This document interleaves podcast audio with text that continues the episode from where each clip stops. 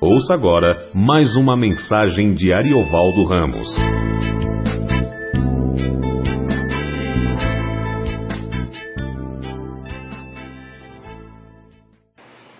Então vamos começar tudo de novo.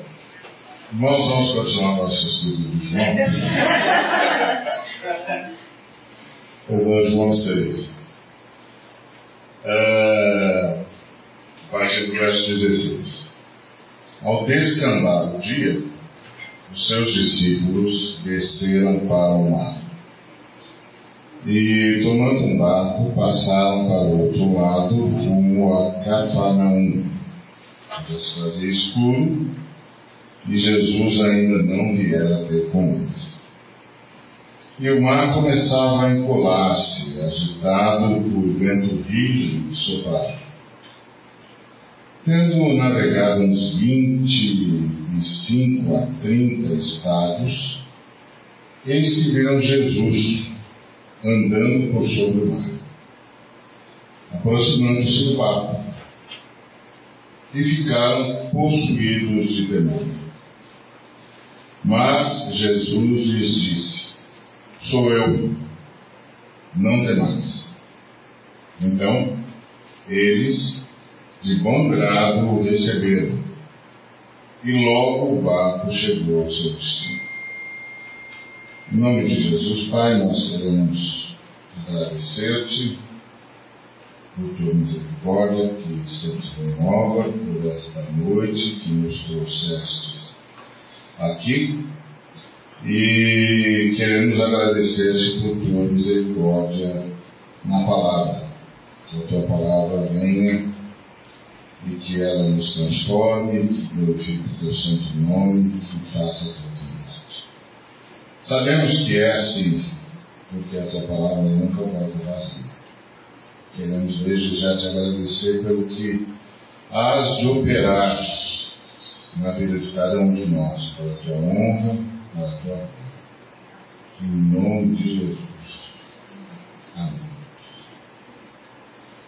Bom, esse é um texto, é um dos milagres de Jesus, sobre o qual nós temos muitas informações. Marcos 6, por exemplo, diz que, que ele tinha é, decidido que ia passar pelos discípulos, que ia embora, que não ia entrar no barco, que ia continuar andando, atravessar, ultrapassar os discípulos e ir embora. Quando Pedro interpelou Jesus, dizendo ah, se é o Senhor, depois que ele havia dito aos discípulos que era ele, e o Pedro interpelou a Jesus dizendo, se é o Senhor, ah, manda-me ter contigo. E o Senhor mandou, e o Pedro teve uma experiência única, ainda que por pouco tempo, de superar a relação causa e efeito e superar ah, tudo que se sabia sobre a criação e sobre o relacionamento das coisas no mundo físico. Mas o, o, o João chama atenção para isso o Espírito Santo conduziu João por outro caminho. E isso aqui é muito interessante, porque a, a história, a situação de Pedro, ela é tocante, né?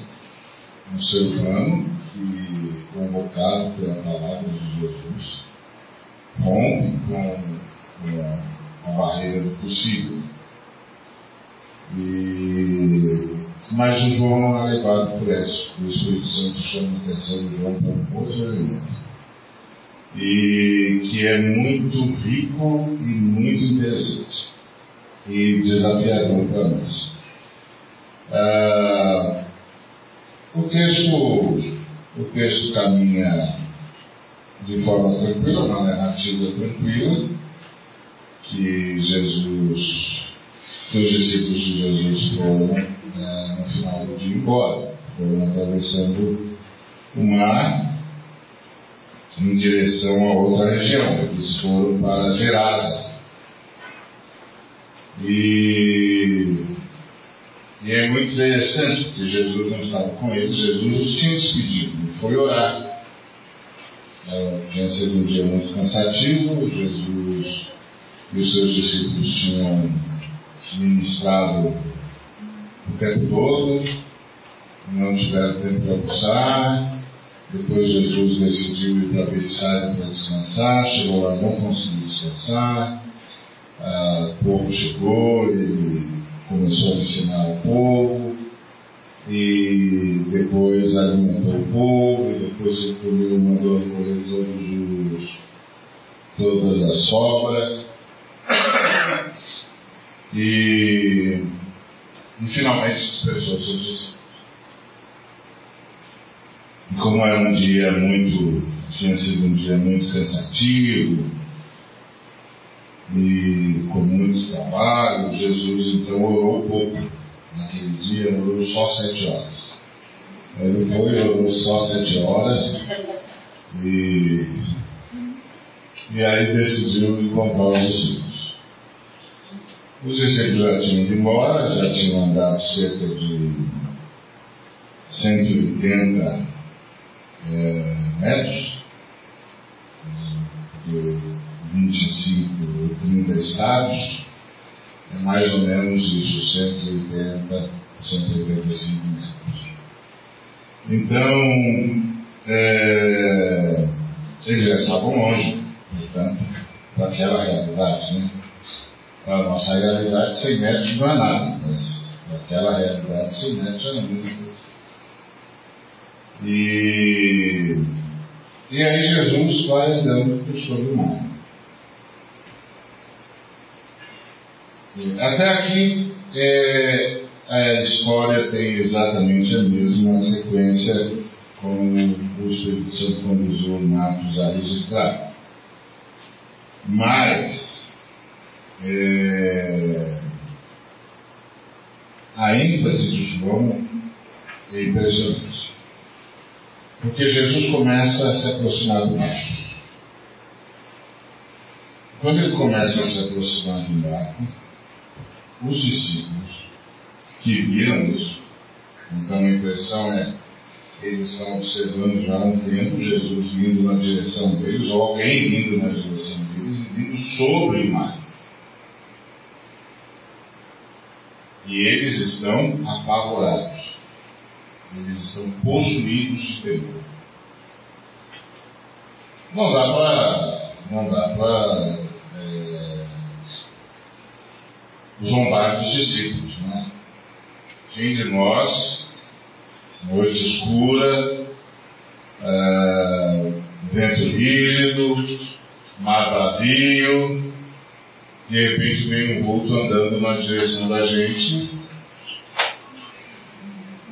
Cara, então a gente fica pensando, ó, é fantasma. Naquele tempo. Hoje a gente pensaria que é um alienígena. Porque esses são outros tempos. Todo mundo esperando um sinal extraordinário em algum lugar. É... Essa é uma época muito curiosa. Nunca os seres humanos demonstraram tanto ceticismo e nunca os seres humanos pediram tanto por. Ah, a angústia está no ar. O medo está no ar. Ninguém sabe o que vai acontecer. O mundo está em polvorosa. Todos os lugares que eles pareciam ser absolutamente seguros não são mais. Ninguém mais sabe o que está acontecendo nem o que vai acontecer. E, e há um clamor pelo extraordinário. Aliás, Hollywood está ganhando um dinheiro violento com isso, porque está fazendo uma série de filmes só sobre super-heróis. Gente que pode ir mais longe do que qualquer outro ser humano. Gente que pode superar o que parece ser insuperável. Gente que pode enfrentar a vida sozinha. Gente super poderosa. E os cinemas lotam para ver esses super seres. E isso é um clamor no mundo, que os artistas conseguem perceber e os, os empresários conseguem transformar em dinheiro. Que é todo mundo está esperando alguma coisa de saúde, porque tem que acontecer alguma coisa porque não há muita esperança no mundo. Ninguém sabe para onde esse negócio vai. E, e a economia está agitada, e as nações estão armadas e estão enfrentando um inimigo invisível. Que é a pior coisa que pode acontecer. A invisibilidade é a maior de todas as ameaças. Você não sabe quando, nem onde, nem como. Mas tem a percepção de que pode ser a qualquer momento e você pode estar passando por lá. É assustador. é o mundo de hoje. Então, no daquele tempo, o mundo não tinha essa angústia e ninguém esperava nada sobrenatural. É... E aí Jesus veio andando sobre o mar. E os discípulos ficaram possuídos de temor. Mas Jesus disse: Sou eu, não temais.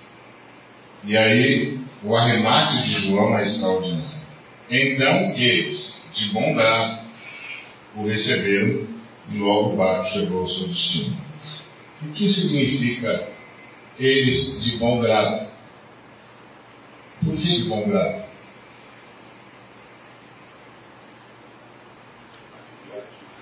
É. Qual é a angústia aqui? Principalmente depois que Jesus se anunciou. Não precisa mais ter medo, é Jesus. E e aí eles receberam Jesus de bondade. Tem um outro jeito de receber Jesus? Eles estavam vendo Jesus com mau grado. Eles estavam provocados com Jesus, irritados com Jesus. O que está vendo que eles receberam de bom grado?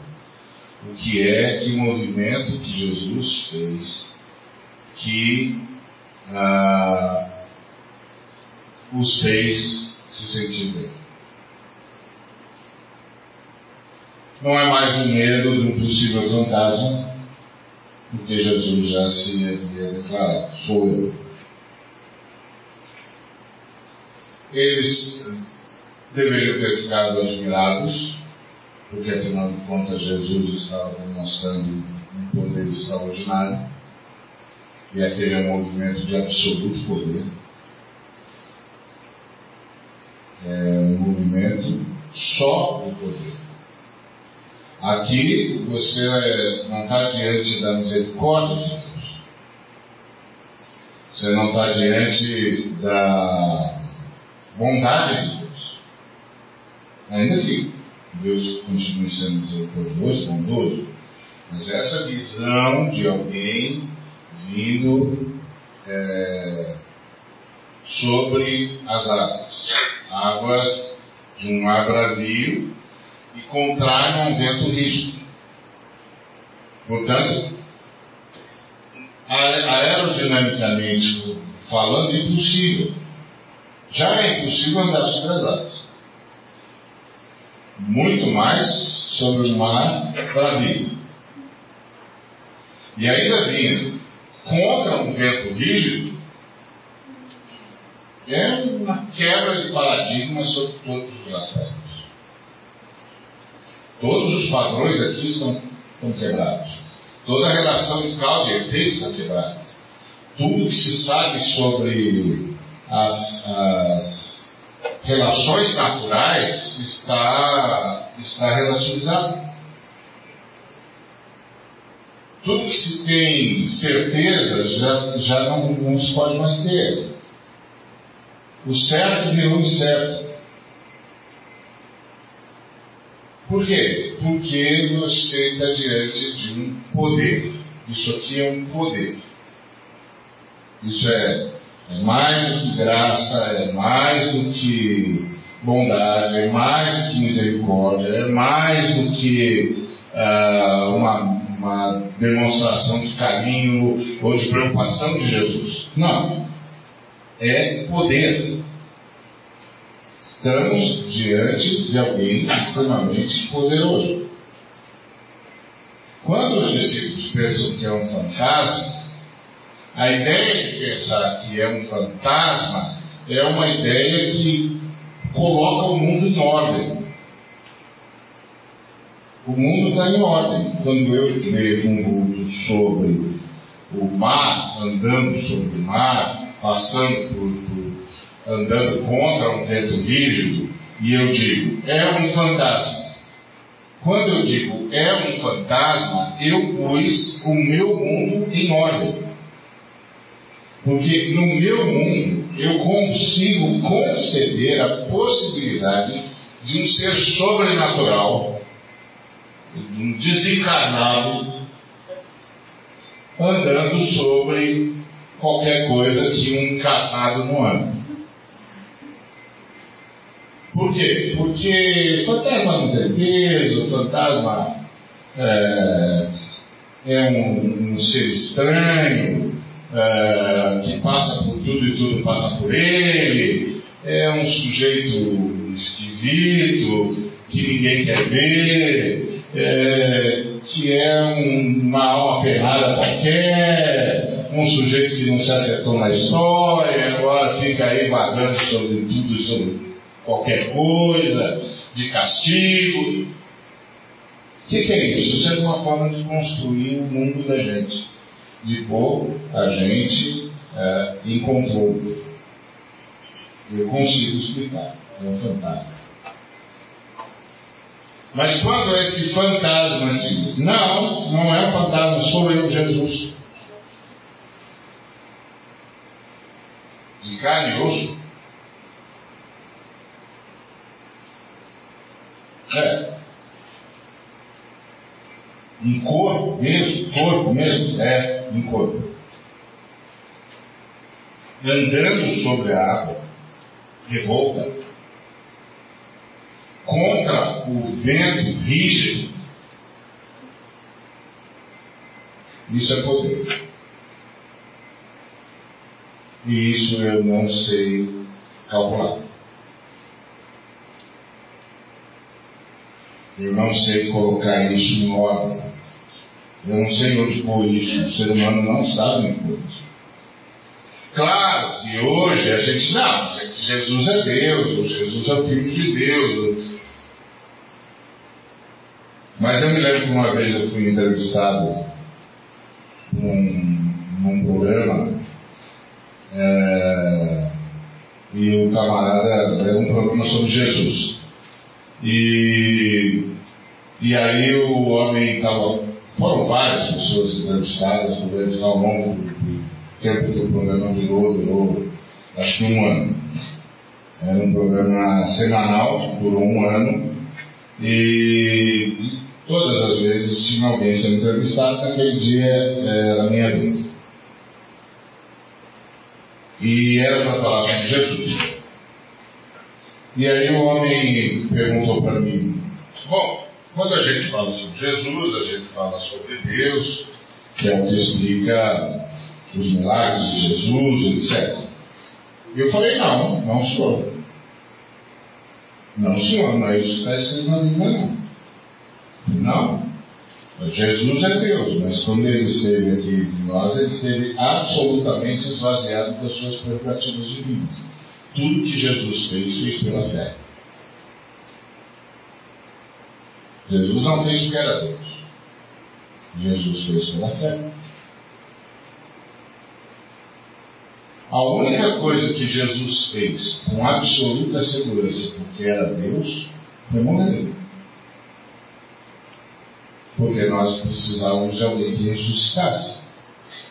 E só Deus em carne hoje poderia morrer para ressuscitar. Tudo mais Jesus fez pela fé. Por isso que Jesus é, questionava os seus discípulos em relação à fé. Vocês são tímidos de fé. Vocês não conseguem acreditar, vocês não conseguem confiar. Mas o tempo todo, todo tudo que Jesus fez, fez pela fé. A gente se lembra, certamente se lembra daquela passagem em que o moço, um senhor levou o filho para ser liberto pelos discípulos, os discípulos não conseguiam libertar. E, e aí Jesus está fora, Jesus chega. Quando Jesus chega, ele está vindo da, do Monte da Transfiguração, ah, o homem ah, diz para ele, eu trouxe meu filho. Ele está escravizado por um demônio, e eu trouxe meu filho para os seus discípulos libertarem e eles não conseguiram. Será que o senhor pode? E a resposta de Jesus foi: se posso, tudo é possível ao que crê. Ele não evocou a sua divindade, ele evocou a sua fé. Eu posso porque tenho fé. Eu posso porque eu creio. Ele não evocou o seu poder. Ele não disse tudo é possível ao filho do homem. Ele disse tudo é possível ao que crê. A outra coisa que Jesus na Bíblia fez, que era Deus e fez uma vez só, foi perdoar pecados. Ele perdoou um homem paralítico que os quatro amigos levaram até ele em Cafarnaum. Foi a única vez que ele isso. O tempo todo ele fazia tudo por fé. Mas naquele dia, olhando aqueles quatro homens, vendo a fé daqueles homens, Jesus se revelou. E disse, filho, perdoados estão os teus pecados. Houve aquele alvoroço todo, e ele aí disse para que vocês saibam que o Filho do Homem tem na terra o poder de perdoar pecados. Ele disse então para ele, levanta como que eu vejo. Mas tudo mais Jesus fez baseado na sua fé. Então quando Jesus vem andando sobre o mar, e ele vem em carne ele vem demonstrando um poder. Um poder que é de Deus. Mas que um homem está desfrutando, exercendo e operacionais. E isso é assustador. E isso é assustador por vários motivos. Primeiro é assustador porque relativiza tudo.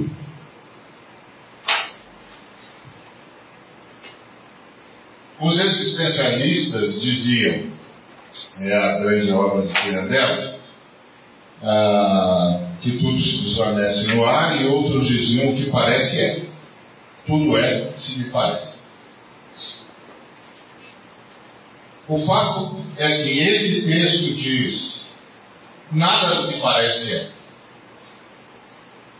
Nada do que parece é. Oh, meu amigo, você está vivo, ativo planeta Terra? Senhores, aquele era o Dani Boy, está pedindo dele. Fala o nome do seu filho. Vitor. Vitor. É um palmeirense. O Vitor é um palmeirense maravilhoso. Veio pro Dani Boy. Ah, é? Poxa, então eu estima a carne, né? Dani Boy é nosso irmão aqui da comunidade está emprestado lá para o norte do Brasil. Qual é mesmo que é a terra que você está lá? Né? Belém. Belém do Pará. É, ele aceitou a transferência porque disseram que ele ia para Belém e ele pensou que era Belém da Judéia.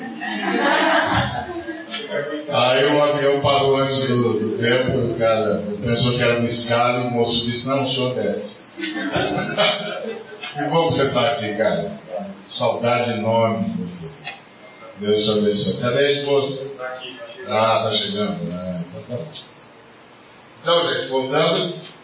Ah, esse texto diz o que, o que parece não é. Nada do que parece é. Esse texto é muito forte. Porque esse texto bota a vida em polvorosa. Porque eu estou pronto para chorar pelo que parece eu entendo que é. Eu estou pronto para lamentar o que parece e eu entendo que é.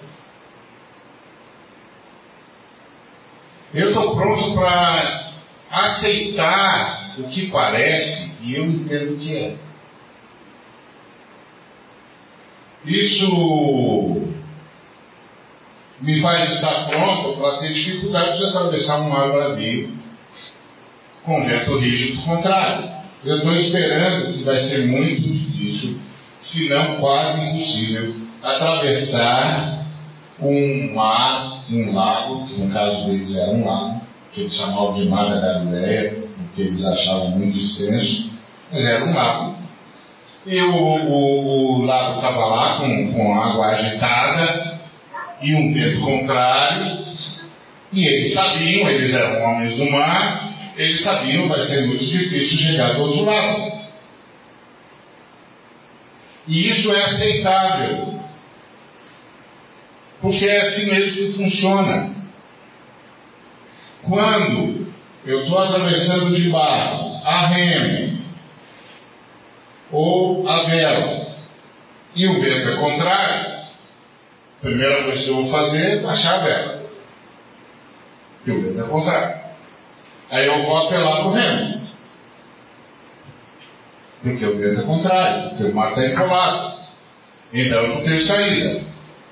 Mas eu aceito isso. Porque isso é o que se espera. O que parece é. É a briga dos especialistas que estavam tentando desde sempre desacreditar a fé que parece é. Então, meu amigo, está ventando. O vento está contra você. É um vento rígido. A água está provocando ondas enormes. Essas ondas estão vindo contra você. Não vai ser difícil mesmo.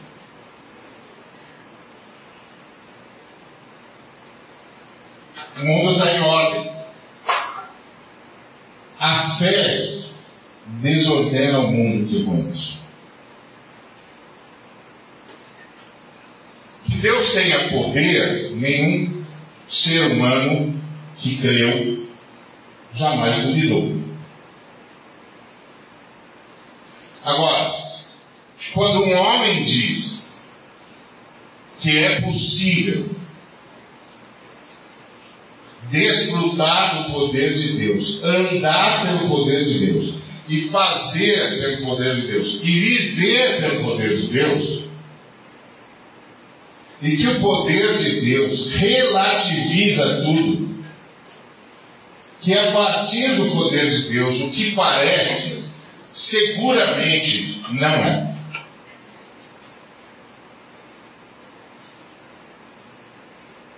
Então João disse: de bom grado eles o receberam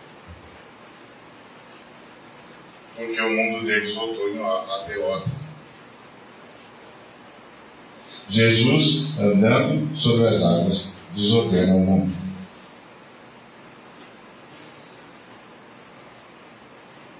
Mas não só desordena o mundo, ele desafia a gente a desordenar o mundo. Ele desafia a gente a enfrentar o impossível. Ele desafia a gente a se rebelar contra o impossível.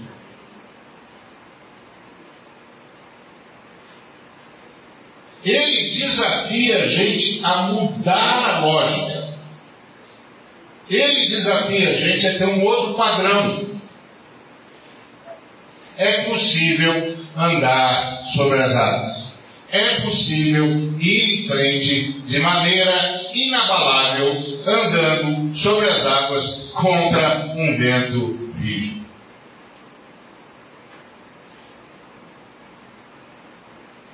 Por quê? Porque tudo é possível ao que crê.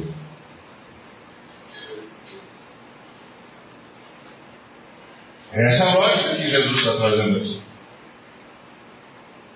Essa lógica, ela é complicada. Porque ela bota o mundo da gente de cabeça para baixo. Nós todos estamos prontos para aceitar as limitações. Todos. Todos estamos prontos para aceitar as limitações. Elas estão dadas, elas existem, elas estão aí. Ponto final. É assim mesmo, é assim com todo mundo, qualquer lugar, qualquer cultura. Todo mundo passa por isso. A vida é assim. Tem a loteria genética, tem a loteria da vida, tem a loteria dos dias. Tem dias que são maus, tem dias que são bons, tem dias que são, que são maravilhosos, tem dias que são pesarosos, é a vida. Nós estamos prontos para aceitar isso. Não que a gente esteja pronto para aceitar isso na medida de que a gente faz isso com alegria e contida. Não. É que é fato, é o dado, está aí, é isso. Então a noite está tá explicada, a, a escuridão é, está aceita, a, o vento é contrário, a, não dá mais para avançar com a mesma velocidade de, de antes, porque o mar foi encolado, porque o vento está, está vindo na direção contrária a nós. Pronto. Aí a gente percebe um ser que vem andando sobre a água e contra o vento rígido.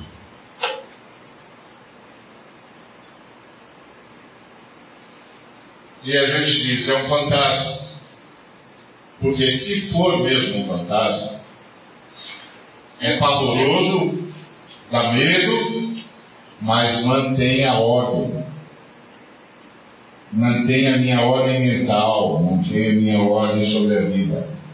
Eu estou é, mais ou menos, mais ou menos apto para pensar na possibilidade de um ser fantasmagórico.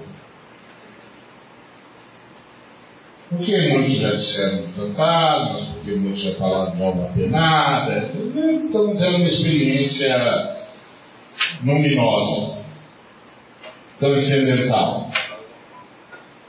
Mas está dentro da ordem. Agora, quando não é transcendental, quando é um ser humano, em carne e osso, O que é que está acontecendo? Primeiro lugar. Segundo lugar, que possibilidades estão sendo oferecidas aos homens? Terceiro lugar, a que seres humanos isso está sendo oferecido?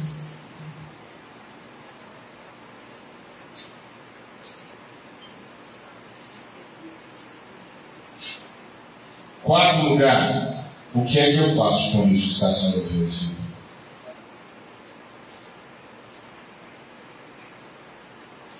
Isso é uma coisa impressionante. Porque isso significa que se eu aceito que novas possibilidades estão sendo oferecidas aos seres humanos, que ah, eu posso ser um desses seres humanos, a quem é oferecida essa possibilidade. E essa possibilidade é a possibilidade de relativizar o que até ontem era tido como certo, seguro e inamovível.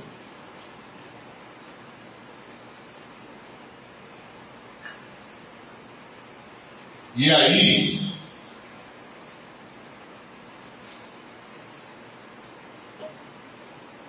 isso vai fazer de mim novo.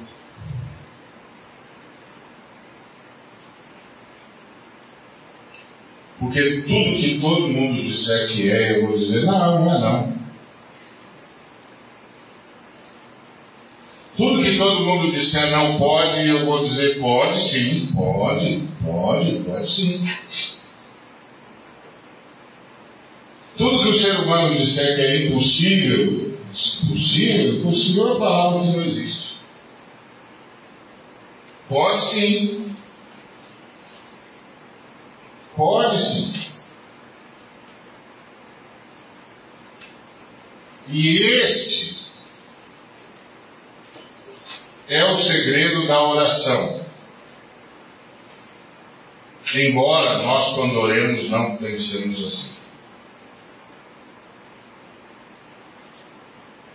Mas esse é o segredo da oração. Jesus Cristo relativizou tudo. Ele disse: tudo é possível ao que crê. Isso explica a Luísa. A ciência diz: não pode. Mas a igreja diz: pode, pode. Pode sim. Nós vamos orar. Pode sim. Isso explica o João. A ciência diz é impossível. Mas nós dizemos, é possível sim. É possível. É possível sim. O que parece, não é. Ou, como a nossa fé não é lá todas essas coisas, a gente consegue pelo menos dizer o que parece, não precisa ser. Pode não ser. Pode não ser, não precisa ser. Nós vamos orar. Mas a gente tem que lembrar que por detrás da nossa oração está essa certeza. Jesus relativizou o que parecia ser inexorável. Jesus simplesmente naquela noite demonstrou que algo de Deus estava disponível aos homens, o seu poder.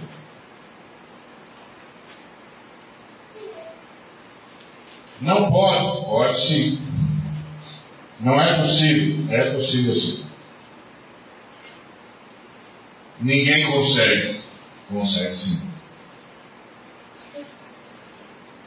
Consegue sim. Por quê? Porque Jesus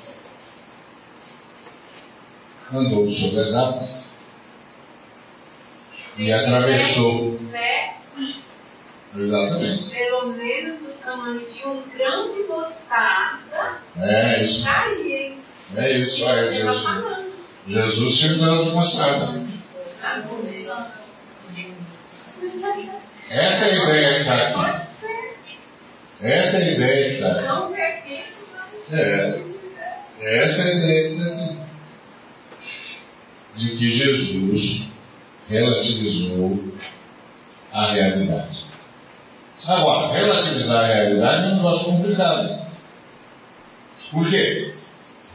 Bom, porque, por definição, muda todo o significado da palavra realidade ou deixa a palavra realidade sem significado nenhum. O que, que é a realidade? A realidade existe a realidade pode ser, pode ser realizada, pode ser provocada, pode ser alterada, que é a realidade. Porque a nossa lógica é que a realidade é que está dado, não pode ser mexido. Está dado. Sólido é sólido, líquido é líquido, gasoso é gasoso. Realidade. Mas aí vem Jesus andando sobre as águas. o que é a realidade. Não dá para resistir à força do vento. Mas aí vem Jesus andando sobre as águas contra um vento rígido. O que é a realidade? Isso deixa os discípulos sem chão.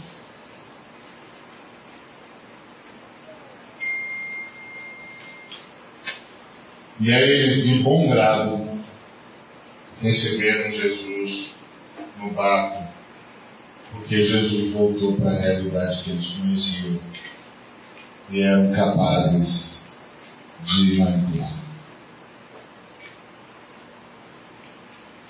E talvez esse seja o maior de todos os riscos que a igreja corre. O de aceitar de bom grado que Jesus, ao invés de nos levar para a realidade dinâmica dele, vir para a nossa realidade estática. E então se deixar enquadrar pelo nosso mundo se deixar enquadrar pelas nossas perspectivas, se deixar enquadrar pelas nossas dores, se deixar enquadrar pelos nossos medos, se deixar enquadrar pelos nossos limites. Que bom que Jesus entrou no barco, porque não dá para andar, atravessar o lago sem um barco.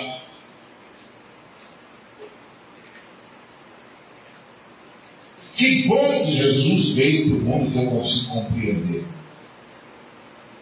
Porque não dá para contradizer o que está dado, o que está cientificamente comprovado. Que bom que Jesus veio para dentro da minha equação. Porque não dá para pensar que há uma outra equação possível.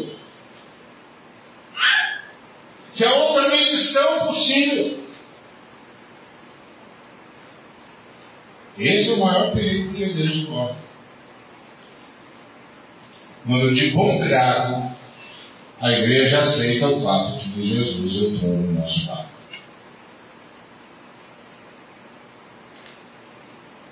E aí, nosso barco chegou ao seu destino.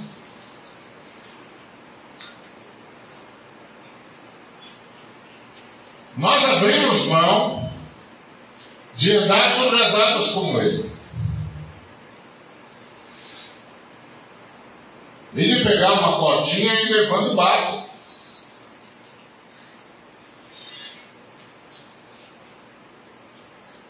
Nós abrimos mão de experimentar o poder de Deus. Porque nós precisamos ter controle sobre o nosso mundo. Nós precisamos explicar o mundo para nós mesmos. E se a fé tem essa capacidade de alterar a realidade, ou o que nós chamamos de realidade, e a fé é um presente de Deus aos homens,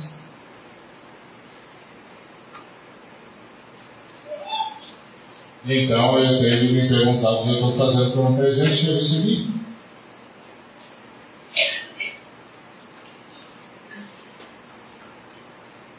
Por que, que eu não uso o presente?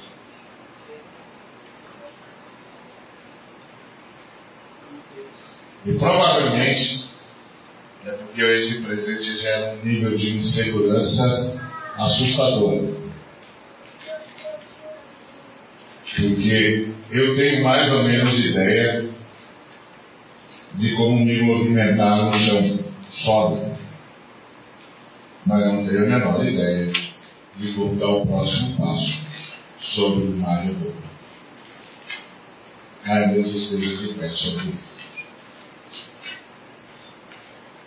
Eu sou capaz de prever o que pode acontecer, porque eu estou diante do sólido.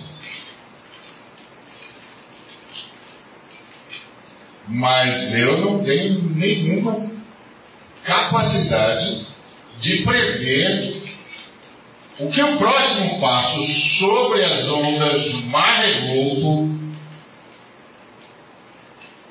vai significar, onde esse passo vai levar. E eu, eu vou pôr o pé aonde?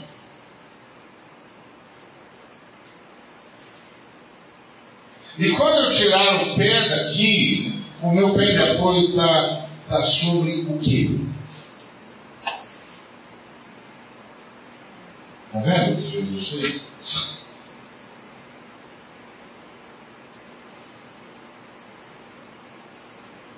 Está vendo o que Jesus fez? Muitas vezes eu falo aos colegas, vocês estão ensinando religião. Vocês não estão ensinando a fé cristã. Vocês estão dando tarefas para as pessoas, vocês estão dizendo para as pessoas o que elas têm de fazer. E a fé cristã é andar sobre as águas. O que caracteriza a fé cristã é poder. Recebereis poder ao descer sobre vós o Espírito. Vocês estão dando tarefas para pessoas. Vocês estão dizendo, se você fizer isso, se você fizer aquilo, se você fizer aquilo outro, inclusive instigando uma certa meritocracia. Isso não é fé cristã. Isso são as religiões. Se o sujeito chega numa religião X qualquer e diz eu não estou bem, o líder religioso diz também, você não está aqui nas meditações, não canta os mantras, você não. Por isso você não está bem. Numa outra, ah, também você não aceita os incensos, você não vira para a cidade certa, você não reza tantas vezes no dia. Isso você não está bem.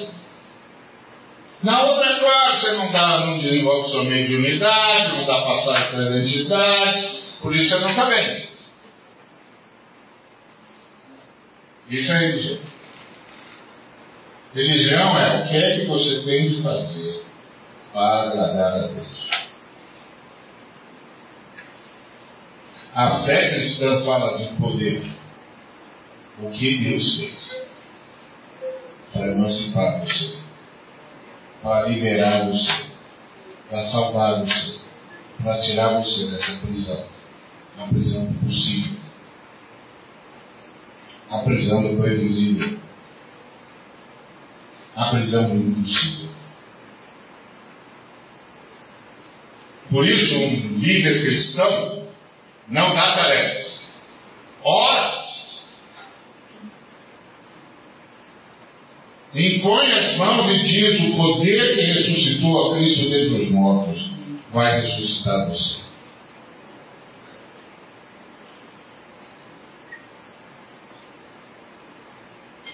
É outra história. Outra história. Agora, é uma história que relativiza tudo.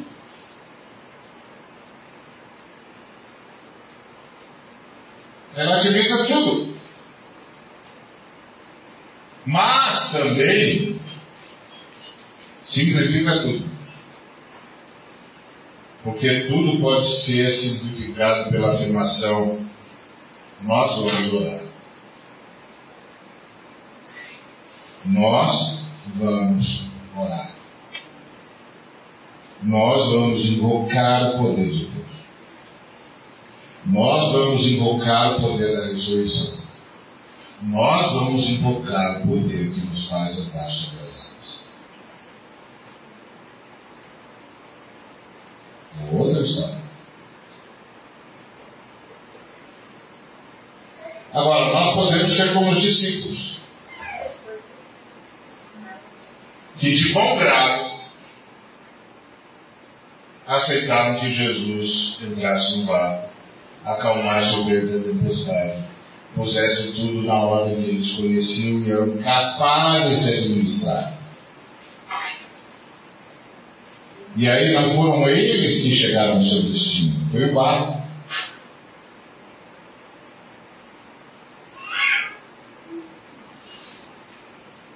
Porque o barco, que foi produzido para andar sobre as águas, sobre aquelas não conseguia.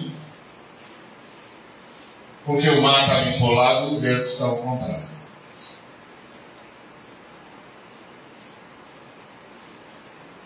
Aí vem o camarada e diz: Oi pessoal, a gente se encontra do lado de lá, tá bom? Que foi o que Marcos disse que Jesus fez. Ele disse para os discípulos: Oi pessoal, tá bom? Sou eu, não precisa ter medo não. A gente espera vocês lá quando vocês chegarem.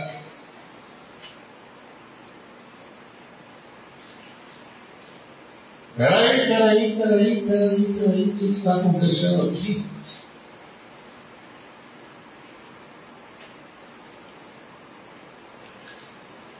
E aí os discípulos, entre serem salvos e salvarem o barco, ficaram felizes porque o barco foi salvo.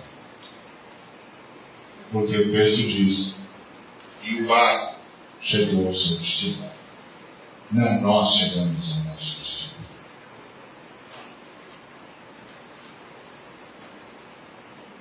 Porque para chegar ao nosso destino, nessa perspectiva, não precisaríamos do barco. Estava sendo oferecida uma nova possibilidade.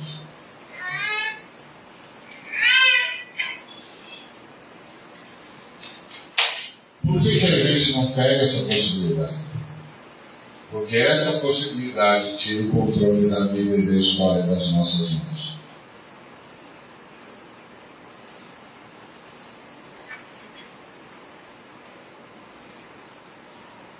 Não tem mais nada a ver comigo agora. Porque eu estou fazendo o que naturalmente me é impossível. Então, não sou eu mais o protagonista. Não tem mais nada. Tem uma outra, uma outra pessoa no poder.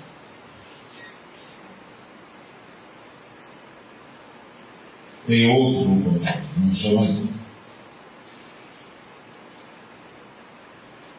E ou eu, e, ou eu descanso nesse novo controlador, que não sou mais eu. Ou eu digo para ele, meu amigo, muito obrigado pela possibilidade que você está oferecendo, mas faz um favorzinho para mim. Ah, controla as circunstâncias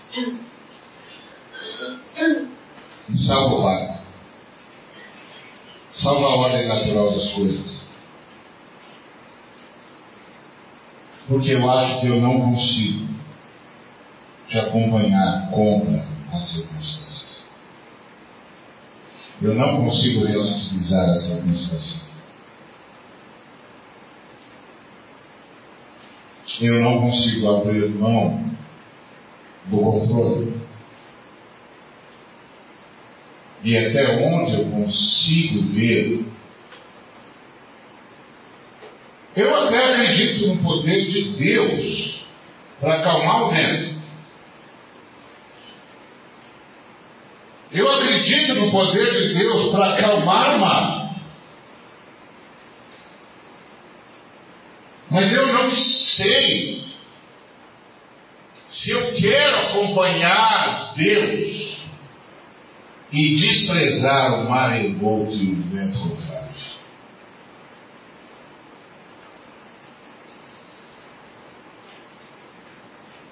Porque desprezar o mar revolto e o vento contrário é um exercício diário.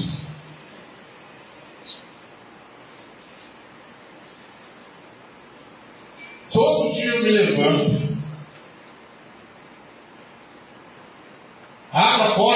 casa e o mar está revolto. E o vento está contrário. E eu digo, Deus, acalma o vento, acalma a tempestade. E Deus diz, venha lá comigo. Esse vento e essa tempestade não são coisa nenhuma. O que parece, não é. Eu sou. Graças a Deus. Que parece, não é. Eu sou.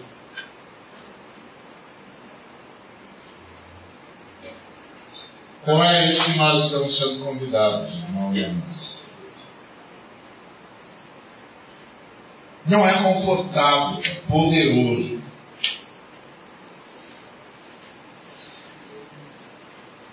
Porque confortável é ter domínio sobre as circunstâncias. Mas poderoso é relativizar as circunstâncias.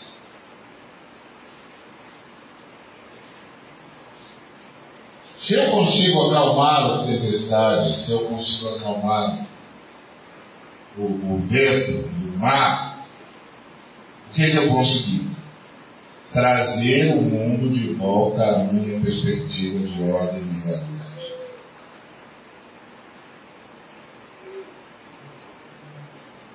Mas se eu olho para o mar impolado, revolto e o vento contrário e simplesmente os desprezo, eu transcendi.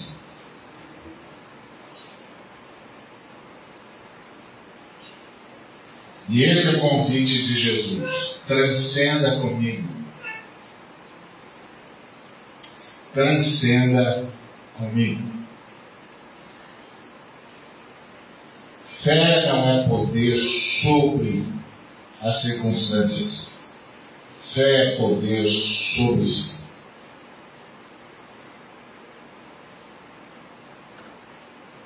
Transcenda comigo.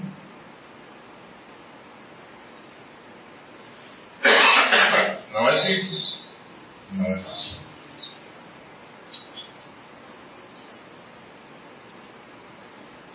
Porque é preciso mudar todo o paradigma.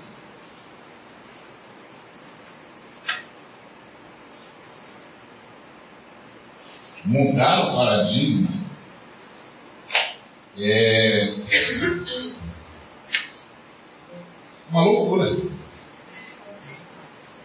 É uma loucura. Então vamos, não, nós estamos indo para aquele lugar lá. É, mas está chovendo. É, então, eu sei. Mas o mar está. Tá, é, eu sei, eu sei. E para onde você está indo? Para aquele lugar lá. Não, mas eu já descobri, descobri, eh, já descrevi as circunstâncias para você. E aí você diz, mas eu, eu não estou preocupado com as circunstâncias. Eu estou indo. as circunstâncias não fazem mais parte do mundo.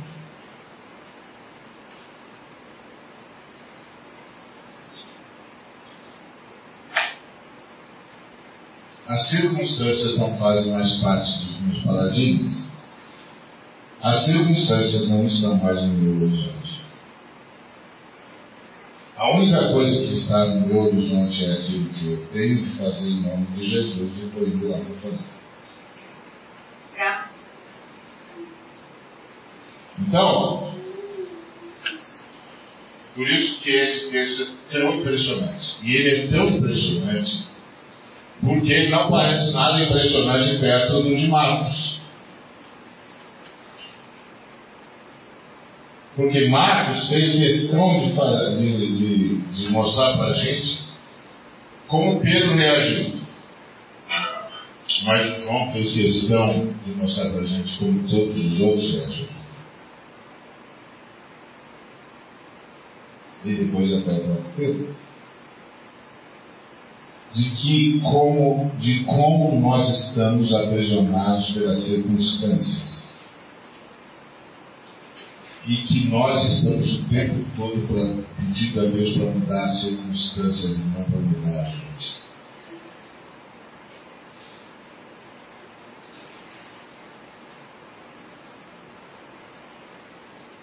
Que a gente está pedindo a Deus o tempo todo que faça o mundo voltar para um estado em que a gente controle. E Jesus está dizendo o tempo todo: o mundo não é o que parece.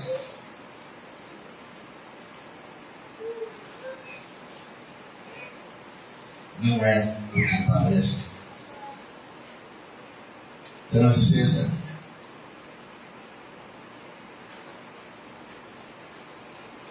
Transcenda.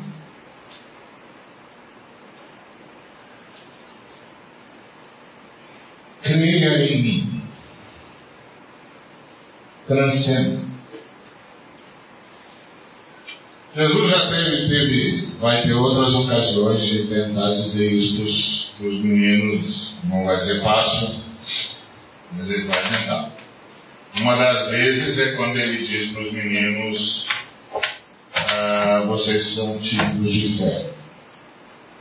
E os meninos pensam que ele está dizendo que eles são tímidos de fé porque eles acordaram Jesus para acalmar o vento da tempestade e que Jesus estava esperando que eles mesmos acalmassem o vento da tempestade. Mas, de fato, Jesus estava dizendo que eles eram tímidos de fé, porque eles não estavam dormindo com Jesus.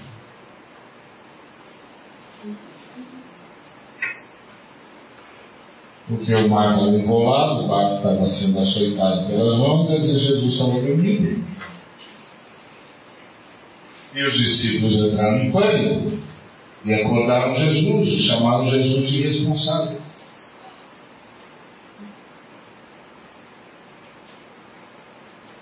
E Jesus disse: Você não tem fé.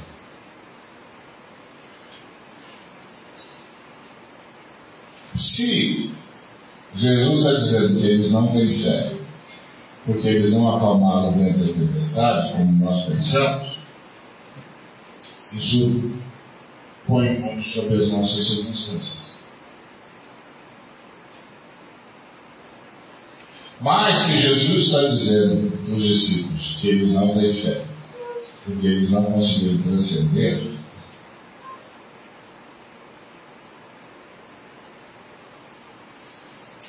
Isso é o que acontece com a maioria de nós, não conseguimos transcender. Então, vivemos angustiados, não conseguimos descansar, não conseguimos ter paz, porque ele não consegue transcender. E por que, que a gente não consegue transcender? Porque a gente acredita que só no mundo, sob nossas circunstâncias, nós conseguimos lidar com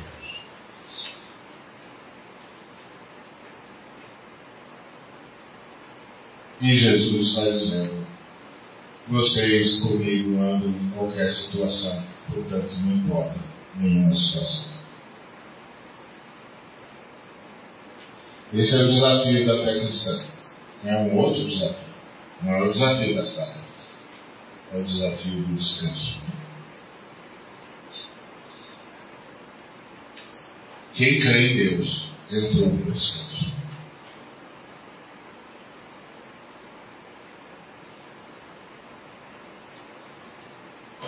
Oremos para que o Espírito Santo nos ajude a chegar lá. Oi? Ah, pensei na ceia, é verdade. Oremos para que o Espírito Santo nos ajude a chegar lá. Porque isso é obra do Espírito Santo. Agora, o que, é que a gente aprendeu? Que a nossa maior resistência ao Espírito Santo não é a de não crer que o Espírito Santo não possa mudar as circunstâncias. Nossa maior resistência ao Espírito Santo é a de não conseguir crer que as circunstâncias não significam coisa nenhuma.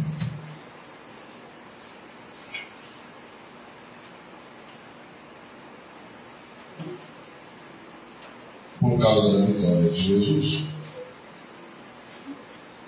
Eu conheci um irmão é, que foi acometido de um câncer grave. Sobreviveu. Mas a coisa mais interessante sobre ele é que quando as pessoas vinham orar por ele, é, ele dizia, ah, ora para eu não cair em tentação. Como assim, irmão? Ele dizia, não, porque quando a gente fica doente, a gente tem a tentação de achar que Deus não nos ama mais. Ora para ele não cair em tentação. Para continuar confiando em Deus e glorificando a Deus nesse momento. Porque nos outros sempre foi muito fácil. Mas agora é o momento em que eu vou ser tentado a não glorificar. Vou ser tentado a não agradecer. Vou ser tentado a murmurar. Vou ser tentado a reclamar. Vou ser, vou ser tentado a duvidar. Ora por mim, porque eu não caio em tentação. Porque eu pertenço a Deus e Deus faz comigo o que quiser. E faz a partir de mim o que quiser. Esse era um camarada que tinha transcendido.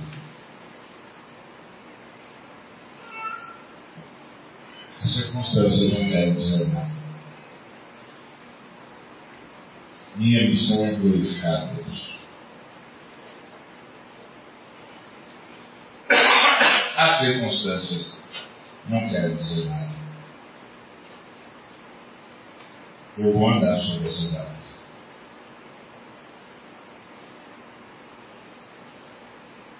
É um é o trabalho que o Espírito Santo quer fazer na vida da gente. O trabalho, o que o Espírito Santo quer fazer na vida da gente é nos levar a vencer. Por isso esse texto tão impressionante. E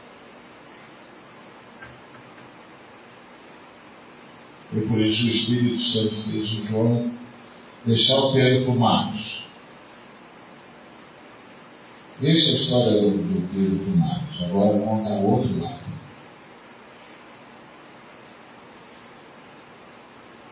De como vocês não quiserem.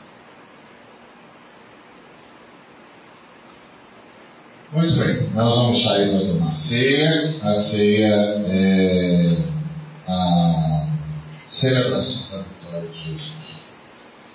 Jesus venceu, nós vencemos com ele. Jesus ressuscitou, nós ressuscitamos com ele. Nosso espírito já está ressurreto e agora estamos aguardando a ressurreição do corpo. É uma questão de tempo só. E nós vamos anunciar o tempo todo ah, essa morte, essa ressurreição. Até que Jesus venha. Quando Jesus vier, nós vamos tomar a ceia com Ele de celebração da sua chegada. A ceia é da Igreja de Cristo. Todos os membros da Igreja de Cristo são convidados a participar. Todos aqueles que têm o Senhor Jesus como Senhor e confiam nele para a sua salvação, são convidados a participar ceia do Senhor. Ah, a ceia do Senhor fala da unidade da igreja, nós somos um corpo só. Então, se você tiver com bronca de alguém, aproveita para perdoar agora, para você poder celebrar a ceia. E se você souber de alguém que está com bronca de você, fala para Deus que você vai pedir perdão tão logo você passa para você poder participar da ceia celebrando segundo corpo de Cristo. Ou seja, entendendo que você não está mais sozinho. E que a sua vida está ligada à vida de todos aqueles que pertencem ao corpo de Cristo. E que tem de haver sempre paz entre nós porque a paz entre nós é que mantém a nossa unidade. E paz é resultado de perdão. Não vai haver paz porque as circunstâncias mudaram, mas porque os ofendidos perdoaram e os ofensores pediram perdão. Amém? Vamos orar. Pai, obrigado por tua palavra, rica sempre. Ah, Espírito Santo, perdão pela resistência, a resistência à transcendência. Perdão. Mas não desiste da gente, em nome de Jesus. Continua trabalhando no nosso coração, para que transcendendo possamos dar ao Senhor as condições necessárias para operares a tua salvação. Agora, Senhor, nós separamos o pão e o vinho do uso comum e os consagramos para que eles signifiquem, representem, ainda que apenas simbolicamente, o corpo de Cristo que foi moído na cruz para que os nossos pecados fossem perdoados e o princípio de justiça fosse, portanto, satisfeito. E separamos a, o vinho para que ele simbolize o sangue, pelo qual somos limpos da nossa iniquidade E o Espírito Santo pode então vir até nós e viver em nós, ligados. Recebe nossa adoração em nome de Cristo Jesus, Pai. Amém.